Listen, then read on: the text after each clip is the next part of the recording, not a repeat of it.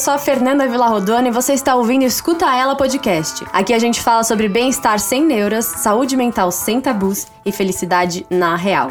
Tudo isso sem fazer voz de monge e sem músicas esotéricas no fundo. Aqui eu trago pessoas inspiradoras e especialistas com o objetivo de discutir, filosofar e aprender um pouco mais sobre o mundo e sobre nós mesmos. E aí, bora escutar ela? Bom,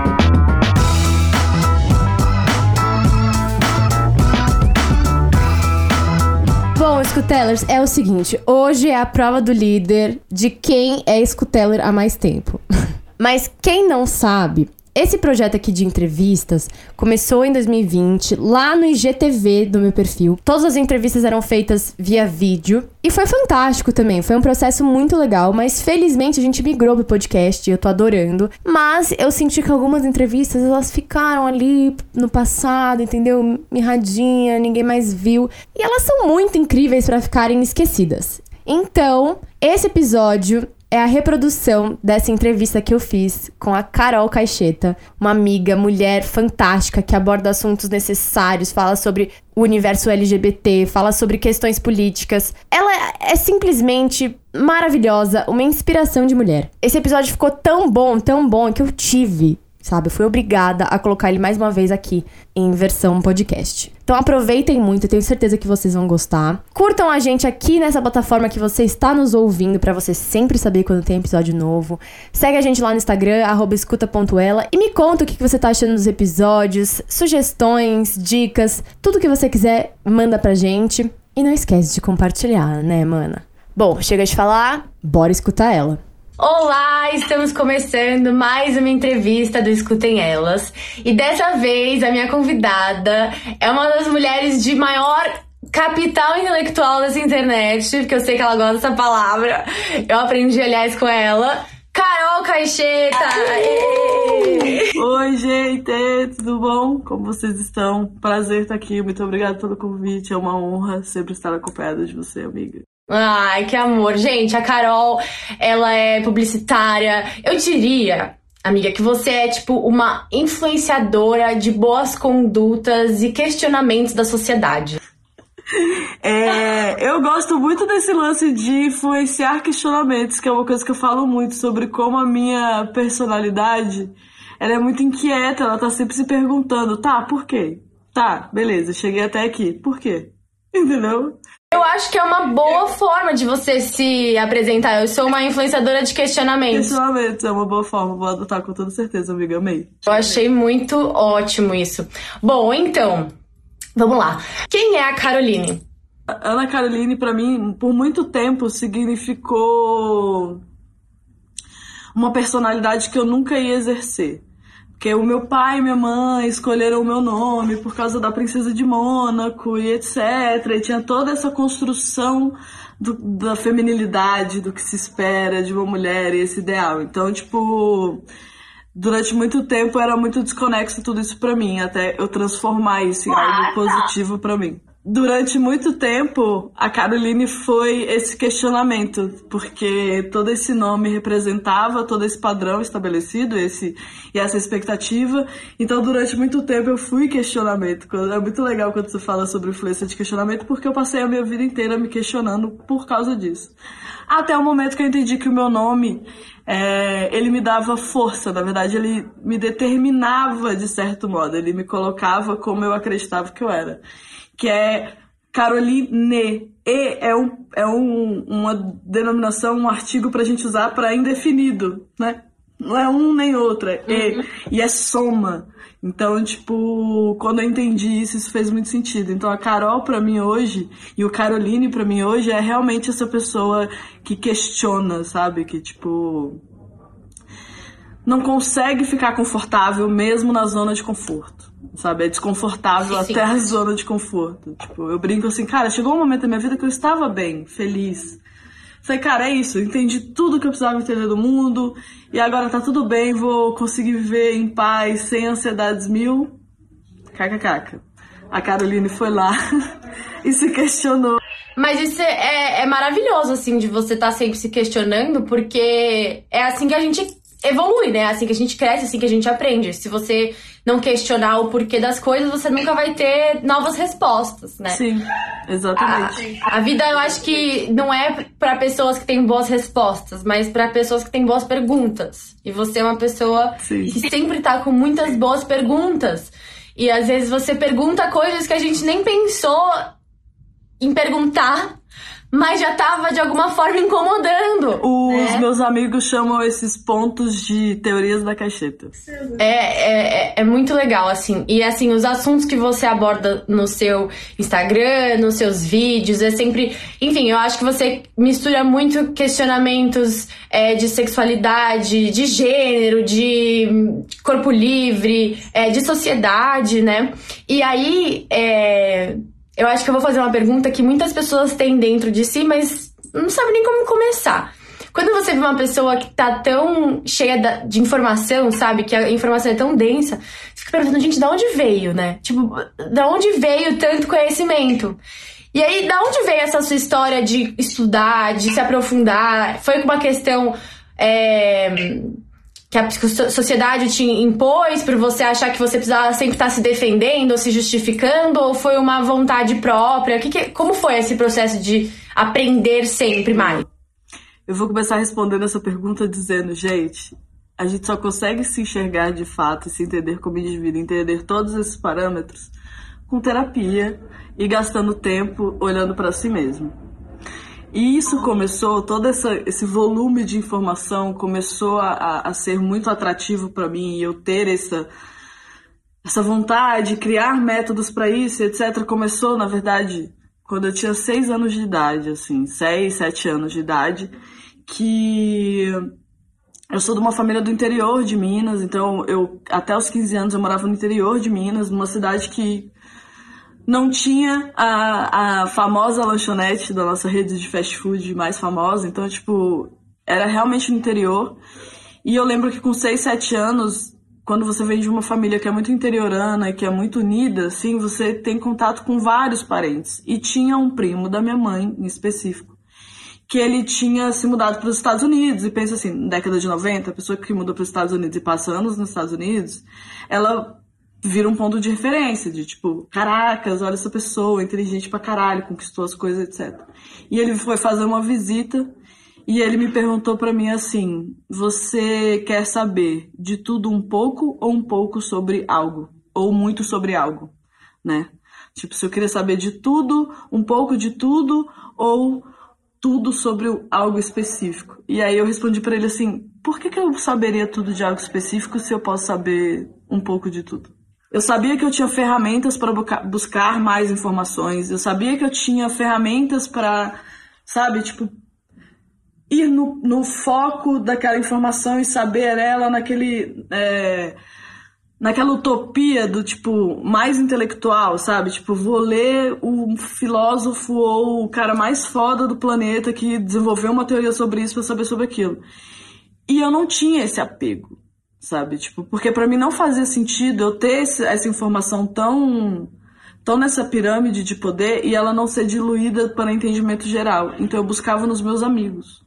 Então, por exemplo, se eu queria entender como era a primeira vez, por exemplo, vou dar um exemplo. A primeira vez que eu vi a palavra racismo na vida, assim, tipo, que vai, quando você ouve a palavra racismo na vida, se estabelece que é sobre raça, certo? Certo. Então, que existe né, é, esse preconceito do branco contra o preto. E aí, beleza, você, se você recebe essa informação muito nova, você, beleza, entendi. Tá. Mas para mim não era o suficiente. Para mim eu queria entender, tá, como é, isso é tangível, sabe? Como é o racismo, sabe, na, na no dia a dia. Então eu ia falar com um amigo. Eu ia buscar uma referência, né, que sofria com aquilo ou que tinha um aprofundamento maior de informação nisso e ia bater uma, um papo com ele, eu ia ouvir ele.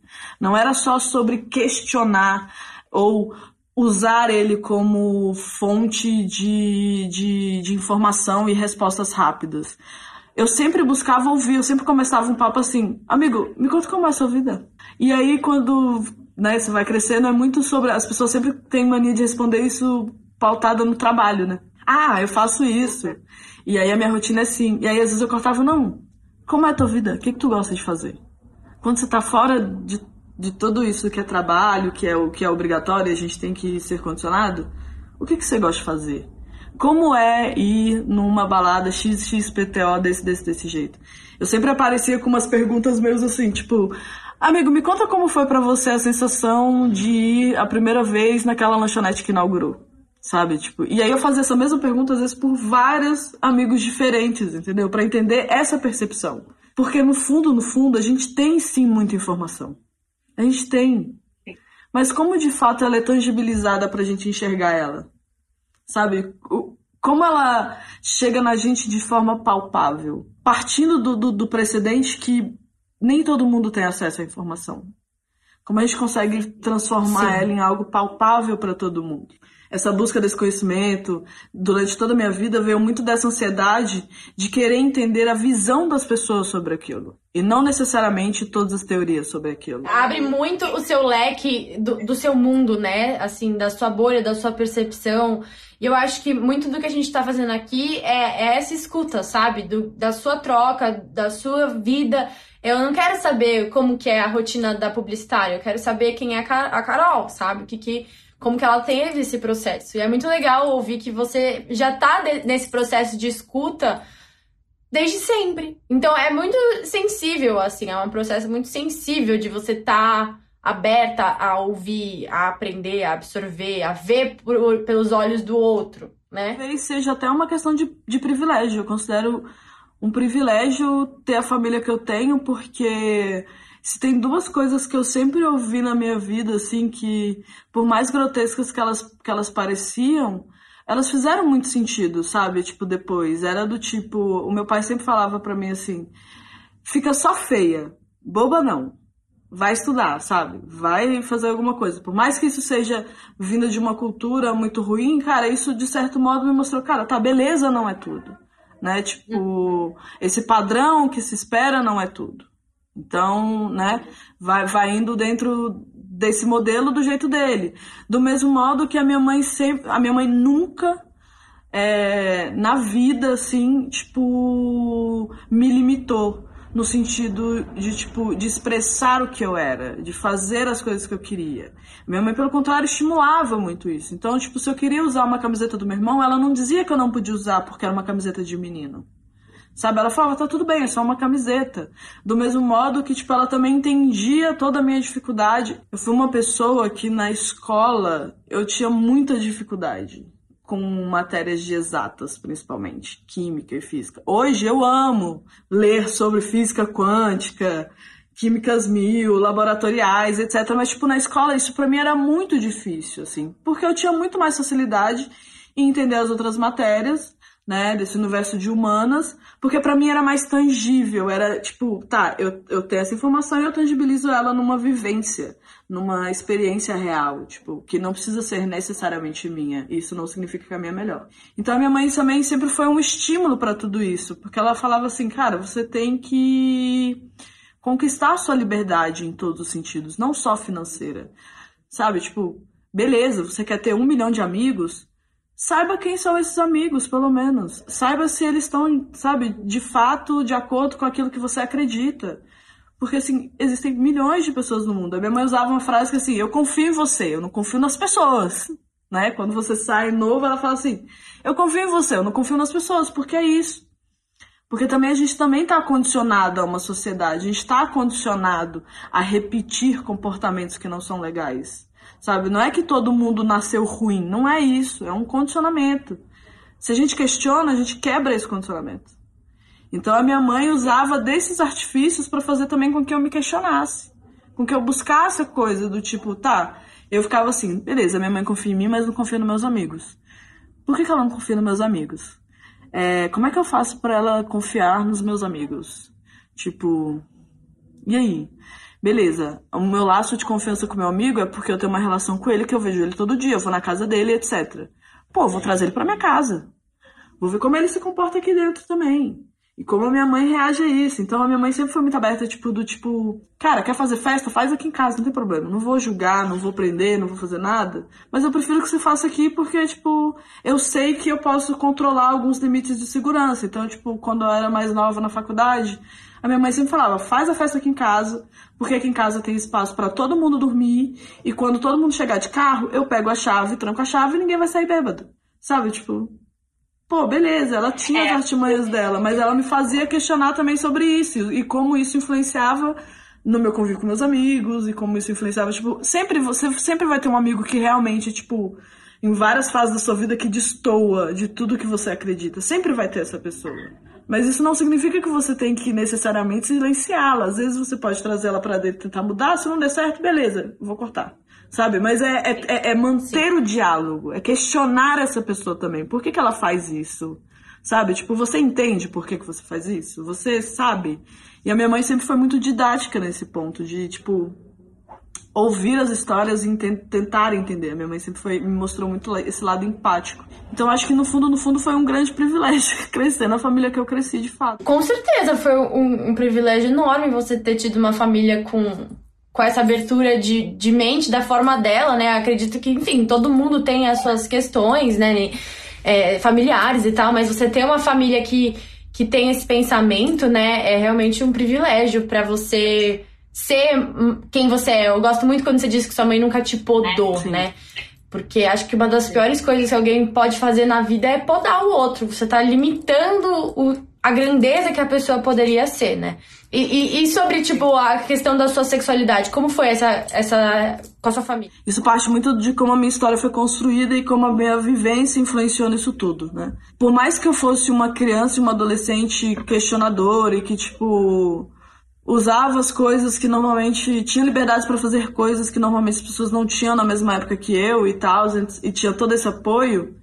De certo modo, essa minha batalha de questionar principalmente a questão de gênero, no sentido do porquê que um homem pode e eu não, Principalmente porque eu, eu, eu, venho de uma família que eu, sou a mais velha de três e os outros dois são homens héteros cis, assim. E são perfeitos. Eu amo meus irmãos, tenho nada contra, não errem, pelo amor de Deus. Mas de, dentro desse contexto, desse núcleo familiar, de ter crescido assim e tal, não sei o quê, a minha batalha durante muito, muito tempo foi dentro da minha casa eu não tinha essa separação de tipo isso é coisa de menino isso é coisa de menina tinha mas era em, em detalhes que eram tipo que você só vai entender muito depois, que era no sentido de fechar a perna, e aí depois de muitos anos você entende que na verdade esse ato é um ato de proteção, na verdade, porque você sofre assédio, sabe? É, tinha essas nuances, mas não eram tão marcantes no contexto familiar. Quando eu ia para fora, isso estourava, isso era amplificado. Então isso é coisa de menino, isso é coisa de menino. Então passei muito tempo na minha vida nessa batalha de tipo, cara, eu só quero usar uma camiseta. Essa camiseta não é de menina, é só uma camiseta. Posso usar essa camiseta? Eu quero ter o meu cabelo curto. Meu cabelo curto não é cabelo curto de homem, é o meu cabelo curto. Sacou? Tipo, isso é o que eu gosto. Não é sobre homem e mulher. Então eu passei muito tempo assim, tanto que eu descobri a minha sexualidade aos 21 anos, né? E é muito louco porque a gente tem uma frase que a gente tem repetido ao longo desse mês do orgulho, que é que o, que o a pessoa, o homossexual, às vezes ele tem a capacidade dele suprimida a ponto de que ele nunca vai chegar nesse 100% porque ele passa metade da vida dele tentando se encaixar em algo que ele não é. Sacou? Então, tipo, o quanto tudo isso limita todas as, su as suas capacidades, as suas percepções e até onde você pode ir. Então, quando eu descobri a minha sexualidade, no começo foi muito difícil para lidar com minha família porque existia um medo muito grande da minha parte, porque minha família é muito católica. Minha família não é católica reacionária, que é tipo tudo na regra, tudo na linha, tudo. Mas eu cresci na igreja e eu sabia que a minha mãe, meu pai, meus irmãos ainda frequentam esses lugares, etc. Então quando eu descobri minha sexualidade, a minha relação era tipo a igreja odeia isso, meus pais vão me odiar. Era isso, era essa a balança. Até que eu fui respirando, desenvolvendo sobre isso, pensando, refletindo, me conhecendo. Então, tipo, logo quando eu me descobri gay, eu já embarquei numa. Essa história é a mais padrão de todos os homossexuais, talvez. Tipo, eu me descobri gay, eu fui fazer um intercâmbio, né? E aí você vai fazer um intercâmbio. Aí eu fui para esse intercâmbio, vivi minha vida, o que podia viver, o que não podia viver, voltei. E na volta eu comecei a viver essa realidade, né? Ser lésbica, dentro da casa dos meus pais, vivendo com meus pais na mesma cidade que eu morava antes. Então, é, e tudo isso acontecendo ao mesmo tempo. E eu com esse medo de, tipo, contar no conto no conto. E tudo isso, me mudei para São Paulo, oito anos atrás. Antes de contar tudo para minha família e de, tipo, realmente virar e me assumir.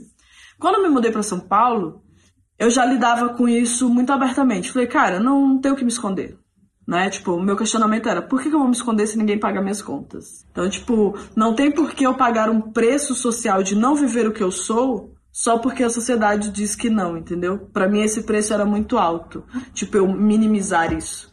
Eu suprimir tudo que eu sou para poder viver em sociedade. Esse preço para mim era muito alto. E eu não queria viver desse jeito. Então eu assumi namoro, postava em rede social e minha família seguia. Teve um momento que eu ocultava os posts sobre isso, mas depois falei, ah, quer saber? Enfim. E aí nunca chegou o um momento em que eu virei para minha família e disse: Oi, sou gay. Isso nunca aconteceu. Porque chegou no momento também que eu entendi que, tipo, cara, meus irmãos nunca viraram pros meus pais e falaram que era hétero. Eu não vou chegar lá e falar que sou gay, tá ligado? Foda-se. Vou viver minha vida.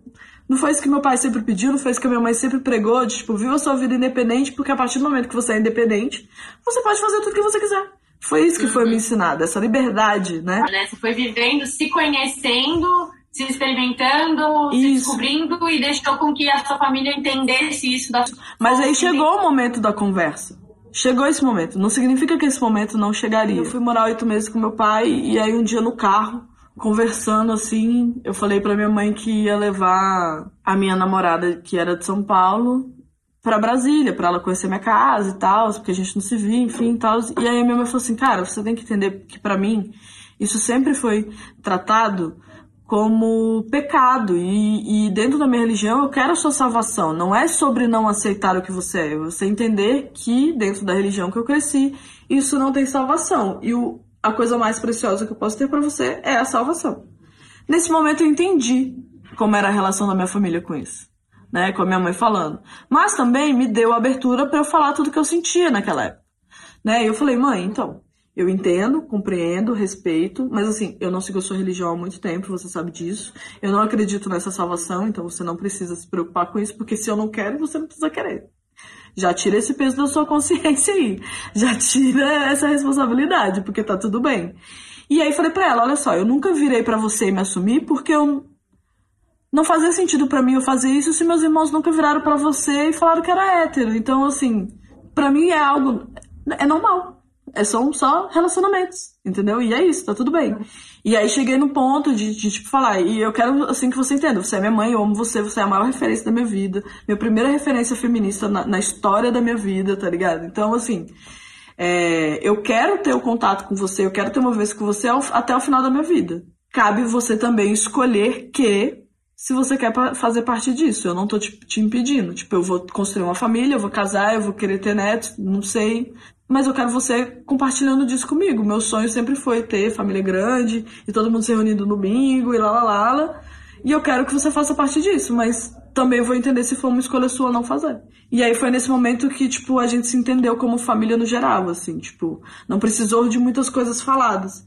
Porque era muito isso, tipo, é, o meu pai, ele é um capricorniano e ele é de uma família de 12 irmãos, 10 homens, duas mulheres. A minha avó, eu brinco que ela é literalmente Dom Corleone, assim, pros, pros, pros meus tios e pro meu pai, que todos eles pedem permissão até hoje, tem uma coisa que é machista. Porque minha avó teve que se colocar nesse lugar de autoridade sendo machista. Entendeu? Sim. Então meu pai sempre teve essas, essas prisões e a minha mãe sempre foi muito liberta, porque a educação da minha mãe foi completamente diferente. Isso é ótimo. Então, meu pai chegou no momento da vida dele, da minha educação e da educação dos meus irmãos, de infância e adolescência, que a resposta dele para tudo era: quando você for independente e pagar suas contas, você pode fazer o que você quiser, que eu nunca vou falar nada. Então, ele manteve essa palavra dele até o final, mas ele conseguiu entender algumas coisas. Então, tipo, o meu pai fazia piadas homofóbicas porque todo mundo reproduz essa merda. Sabe? Tipo, a gente tem que entender que todo mundo reproduz machismo, todo mundo reproduz homofobia, todo mundo reproduz racismo, sabe? Isso está incrustado na sociedade. A partir do momento que meu pai foi entendendo como era a minha vivência dentro desse meio, lá, lá, lá, ele cortou essas piadas. Eu não precisei necessariamente é, ter uma conversa com ele e falar que estava errado. É a informação se tangibilizando em realidade próxima. Ele sabia que aquela piada poderia doer em mim. Sabe? E às vezes é isso, quando a gente fala muito de ter milhões de informação no mundo e a gente quer ler tudo sobre tudo, às vezes não, a gente só precisa que essa informação seja tangibilizada próxima da gente pra gente entender ela. Né? Tipo, a mensagem ela pode vir de vários meios, de várias formas. E é isso, socorro. É, eu tava vendo um vídeo seu e você falou uma coisa que que pegou muito assim em mim. Você falou assim que a comunidade LGBT vai precisar de terapia pro resto da vida por conta de todas as violências veladas que vocês passam diariamente. Isso foi muito assim, um tapa na cara, sabe? Um soco no estômago. E eu queria que você comentasse um pouco sobre isso, porque eu sou adepta, né, mais do que qualquer coisa na vida, as pessoas irem até a terapia, conversarem, se conhecerem, se investigarem. É... E esse apoio, eu acho, que, a, que, as, que as pessoas precisam, né? Não só para ter um apoio para si, mas para conhecer o mundo como um, um todo, é muito, muito necessário, sabe? Esse tipo de conversa. Enfim. Queria que você comentasse um pouco sobre isso. Sim, realmente nós do Vale, comunidade LGBT, a gente vai precisar de terapia a vida inteira. Por um, para mim é, é, muito simples explicar esse motivo, né? O porquê da gente vai, vai precisar. Porque a gente literalmente nasceu numa prisão heteronormativa. A nossa vida sempre foi condicionada na heteronormatividade. Então a gente tratou muitas nossas relações dentro dessa heteronormatividade. Então, tipo, até hoje eu, eu, eu, eu, eu fiz um, uma live outro dia dentro da comunidade LGBT para falar sobre a não performance de feminilidade.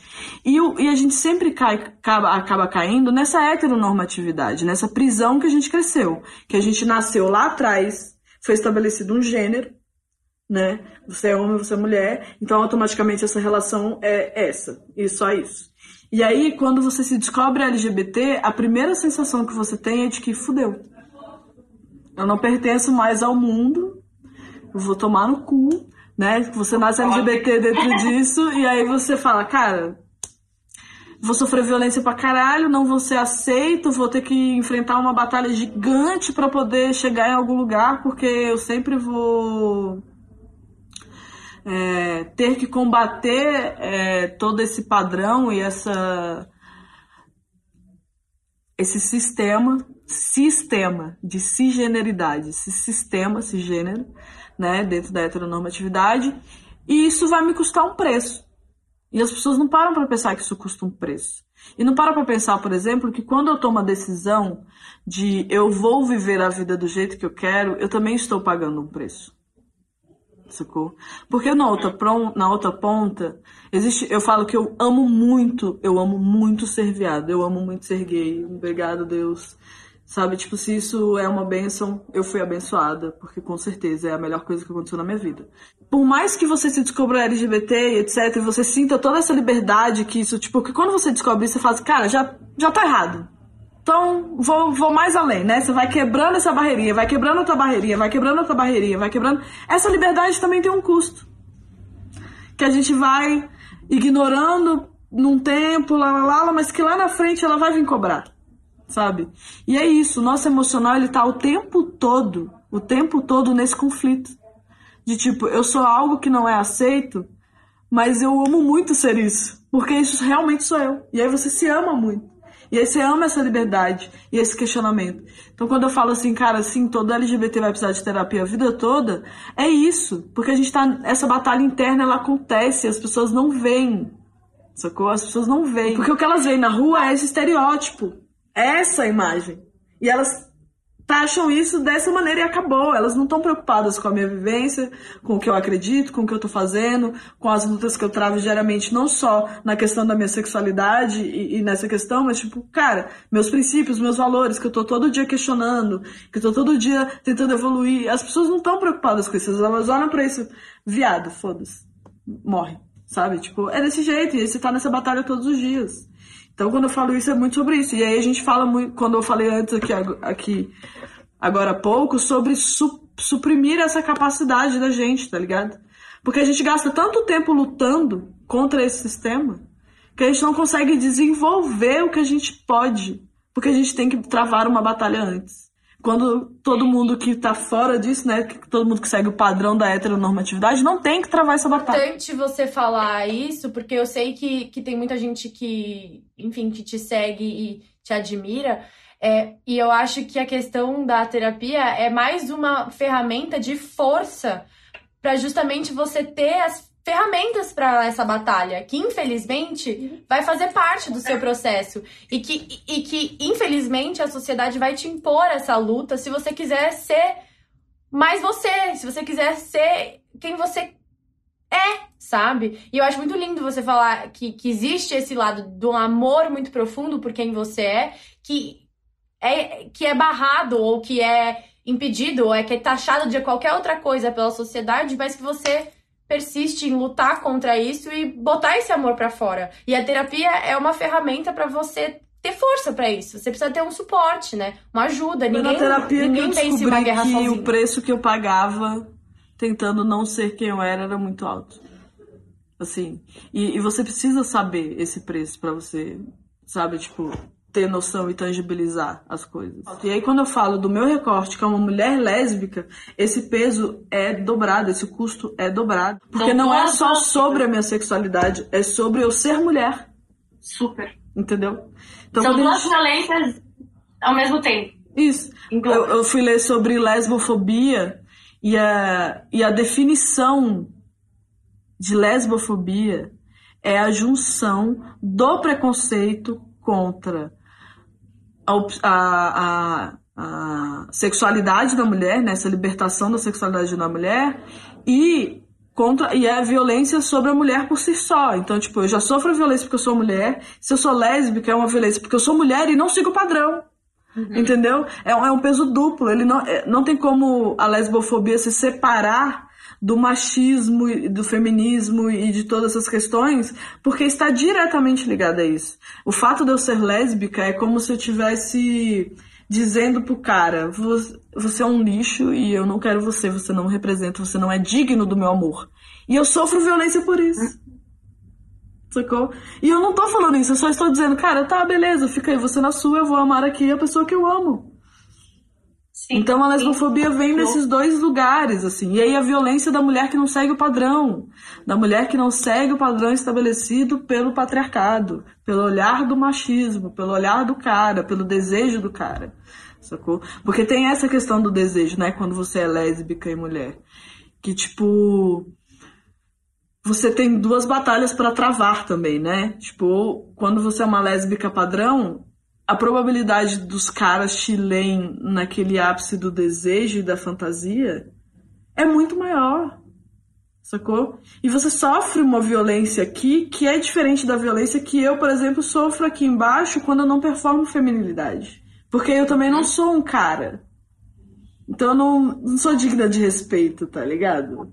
Então, tipo, a gente tem sempre o olhar do homem, do desejo do homem pautando isso. Então, esse lugar de fala de ser lésbica, ele é uma batalha diária, porque só o fato de eu existir, viver a minha vida como lésbica, eu já tô peitando duas coisas muito importantes pro patriarcado. Sabe? Eu já estou contrariando dois padrões. Isso é muito foda. Incrível tudo que você falou. Que eu queria que você contasse, então, em relação a tudo isso que aconteceu na sua vida, todos esses processos, todas essas descobertas de, de consciência mesmo da sociedade que você vive, da pessoa que você é, é, do que você quer pro seu futuro. Qual que foi o melhor conselho que você já recebeu de alguém? Foi, por incrível que pareça, do meu pai a vida toda. Que é literalmente um ditado popular que diz que quando um burro fala, o outro abaixa a orelha para ouvir. Entendeu? Que é assim, acho que foi a maior lição que eu consegui tirar disso foi, cara, é isso, eu preciso ouvir. Eu preciso entender que eu não estou acima de ninguém, que eu sou igual a todo mundo. Não existe, por mais que existam diferenças é, de classe, raça, gênero, etc. Eu não posso tratar as pessoas como se eu fosse melhor do que elas. Eu não sou, porque do mesmo lugar que eu vim, elas vieram, e pro mesmo lugar que eu vou, quando eu morrer, é que elas vão. Eu vou virar pó assim como elas sabe? Tipo, então o que que de fato é, faz a minha vida aqui valer a pena, sacou? Tipo, o que que faz sentido? E para mim é isso, é, é, esse conselho, tipo, quando um burro falar, o outro ouvir, o outro abaixar a orelha e ouvir, porque se eu vou passar a minha vida aqui nessa terra e sabe lá Deus quanto tempo eu vou durar, eu quero fazer um favor para mim que é de ouvir o máximo de histórias possíveis para eu saber o máximo de como o mundo funciona e como ele pode ser diverso e diferente. Eu sou muito apaixonada assim pelo diverso, pelo diferente, porque para mim diversidade é soma, é multiplicidade. A definição de diversidade é essa no dicionário, é soma. Então, tipo, se eu tenho o maior número de histórias, de vivências, de, de informação de outras vivências, Tipo, eu tô colecionando histórias também, eu tô entendendo como o mundo funciona, entendendo como a sociedade funciona e entendendo onde ela pode melhorar, sabe? Onde ela pode mudar e onde a gente pode ir, para onde a gente vai e entender o meu papel nesse lugar. Porque aí você me pergunta muito sobre o futuro, assim.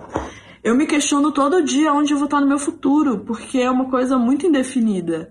Eu sei que eu quero, sei lá, eu quero passar por essa vida realmente deixando coisas boas e, tipo, eu cheguei num momento de, de consciência, de trabalhar essa questão do indivíduo, que eu cheguei num momento confortável de que, cara, eu não preciso necessariamente mudar o mundo de uma vez, né? Eu nunca vou conseguir fazer essa virada desse jeito sozinha.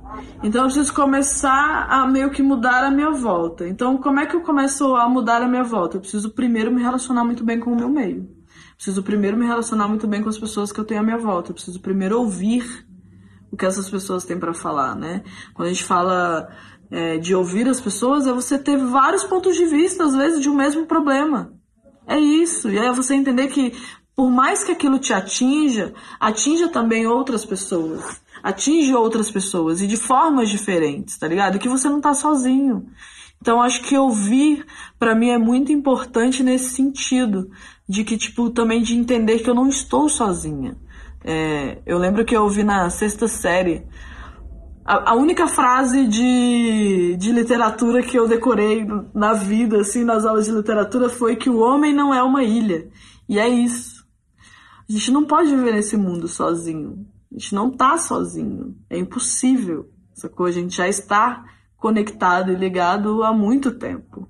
Só que, beleza, eu entendo que a construção do egoísmo e dessa individualidade vem também nessa de priorizar esse indivíduo. Beleza. Se você prioriza o seu indivíduo e você quer respeito pela sua história, por que, que você não respeita a história do outro e ouve a história do outro? Sério, não tenho nem o que falar. Você é o projeto inteiro em uma pessoa. Escutem ela, escutem ela, porque é isso, cara. É, é isso. É a gente tá disposto a escutar, a trocar, a ouvir, a contar história, ouvir histórias. E é assim que a gente cresce, sabe? É assim que a gente ganha conteúdo, sabe? A gente vai ganhando massa, a gente vai ganhando força. E achei você disse tudo, sabe? Que bom que você compartilha dessa mesmo pensamento que eu. Fico muito feliz. Eu amo.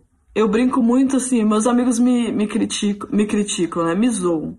Eles me zoam muito que eu, eu não sou uma pessoa que lê muito livro.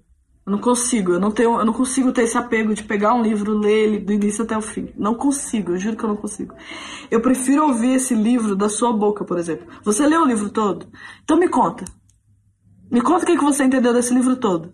Me conta as partes que você achou importantes, tá ligado? Já me dá uma leitura disso. Porque eu acho muito mais legal colecionar essas histórias. Porque do mesmo modo que você leu esse livro, pode ter outro meu amigo que leu o mesmo livro, e eu faço a mesma pergunta para ele. Falo assim, não, me conta. Eu não li. Me conta aí, o que, que você achou de importante? E a partir disso você vai tendo, caralho, são muitos pontos de vista, caracas. Onde eu tô mais parecido? O que é de fato meu? O que de fato eu concordo? O que de fato eu não concordo? Tá, o que eu não concordo? É, faz sentido eu odiar? Lá? Não faz. Você tem que respeitar, é uma diferença. Isso faz, é um contraponto. para você sempre estar tá se questionando. Tipo, quando. Eu brinco muito com os meus amigos que eu falo assim, cara, é óbvio que eu vou lá ouvir o cara hétero se eu estiver disposta. Porque vai ter cara hétero que eu vou mandar tomar no cu mesmo. Fala assim, tchau, não vou conversar com você. Não tenho papo com você, lá, lá, lá. Mas você tem amigos seus que por mais que reproduzam todo esse machismo, você tá disposto a gastar esse, esse tempo. E tem, eu tenho alguns amigos assim, né, que tipo ainda reproduzem muito desse machismo, dessa heteronormatividade e etc, etc, que às vezes eu ligo e falo assim, cara, e aí? Tu já leu essa parada aqui? Me conta o que que tu acha. E eu tento entender o ponto de vista dele. Mas eu tô gastando esse tempo porque, é óbvio, tem uma ligação emocional e etc. A gente não deve fazer isso com todo mundo, porque senão a gente vai cansar rápido demais. Então, se você tem essas ferramentas próximas, se você tem um vínculo de respeito ou emocional de pessoas que fizeram parte da sua história, converse, vai ouvir o ponto de vista diferente. Eu estudei no ensino médio numa escola adventista. Se eu parar para olhar, todas as minhas amigas dessa época seguiram um padrão de vida que é completamente oposto ao meu.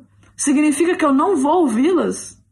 Não, a gente tinha uma similaridade ali atrás, a gente tinha uma conexão ali atrás. Ela não precisa ser sobreposta porque a gente não concorda. Isso pode ser apenas um caminho para eu ouvir. Para eu ir lá, cara, e como tá a sua vida? Tu tá curtindo seguir desse modo? Como é? Óbvio que você não vai fazer umas perguntas tão diretas dessa, porque, né, é uma conversa entre duas pessoas, não é uma, uma filosofia. Mas, tipo, você vai ali atrás e entender aquela vivência, aquela realidade que é diferente da sua, e você respeitar ela, assim como você quer que a sua vivência seja respeitada.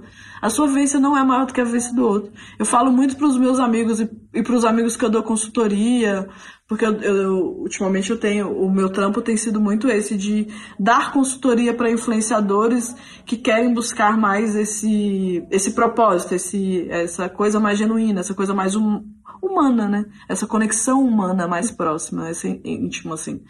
Eu falo muito assim, cara, tem uma coisa que as pessoas esquecem de valorizar, que é a sua própria história.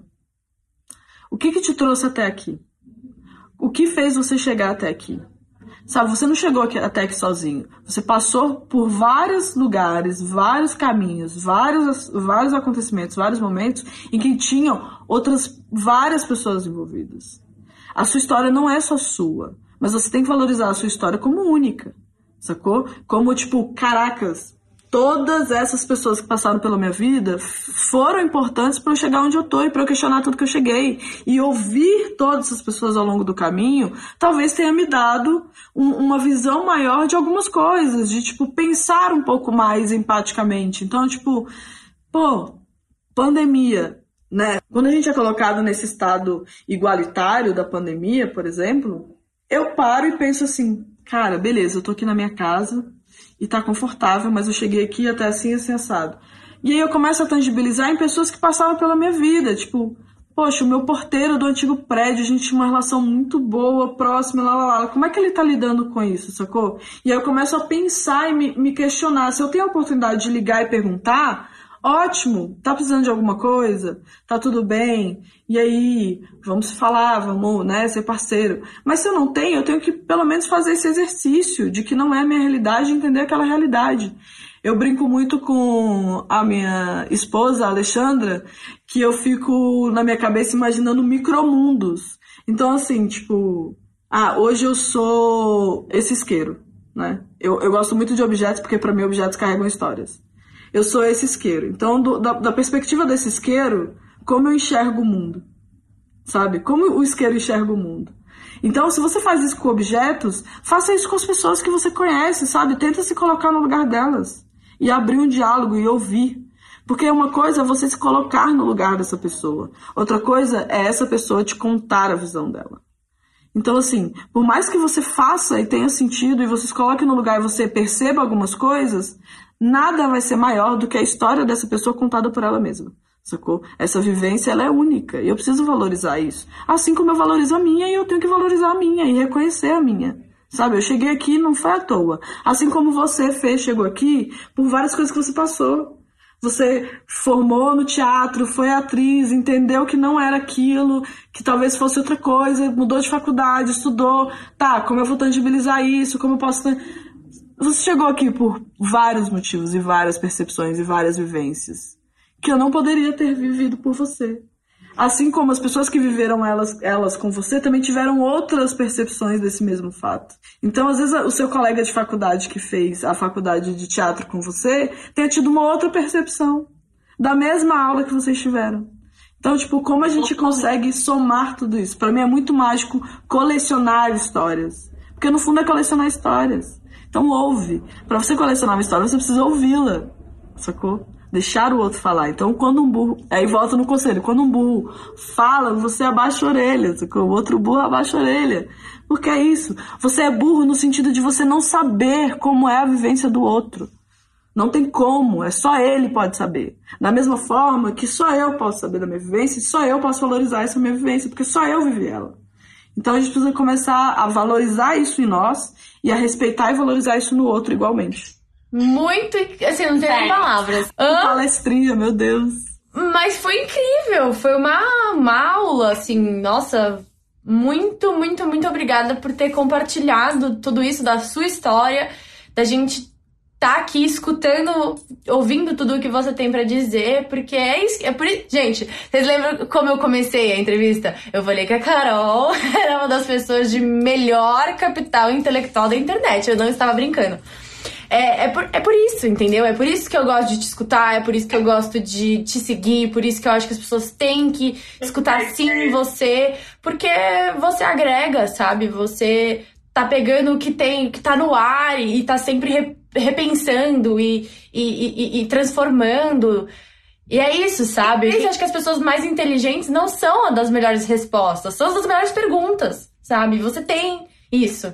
E, e é por isso que você é uma inspiração para muitas pessoas. Você é uma influência. Eu espero que você seja uma influência. Muito obrigada mesmo por tudo isso que você compartilhou. É, sigam a Carol no Instagram, acompanhem o trabalho dela, porque é muito legal.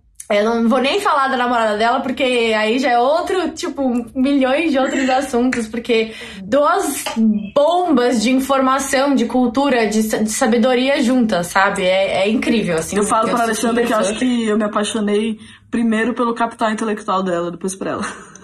Eu falo assim, baby, desculpa, eu nunca li o teu livro, eu nunca li o livro da Alexandra, assim, realmente nunca li. E, e é muito foda, porque eu coleciono histórias e aí eu, tenho, eu deveria ter lido o livro dela, porque é a história dela, né? Mas eu falo, baby, eu nunca vou ler teu livro, porque quando você conta a sua história, é tão mais emocionante para mim, me pega tão mais assim na alma e no coração, que eu acho que eu me apaixonei né? tanto pelo esse seu capital intelectual de conseguir tangibilizar tanta informação que Cara, você é perfeita.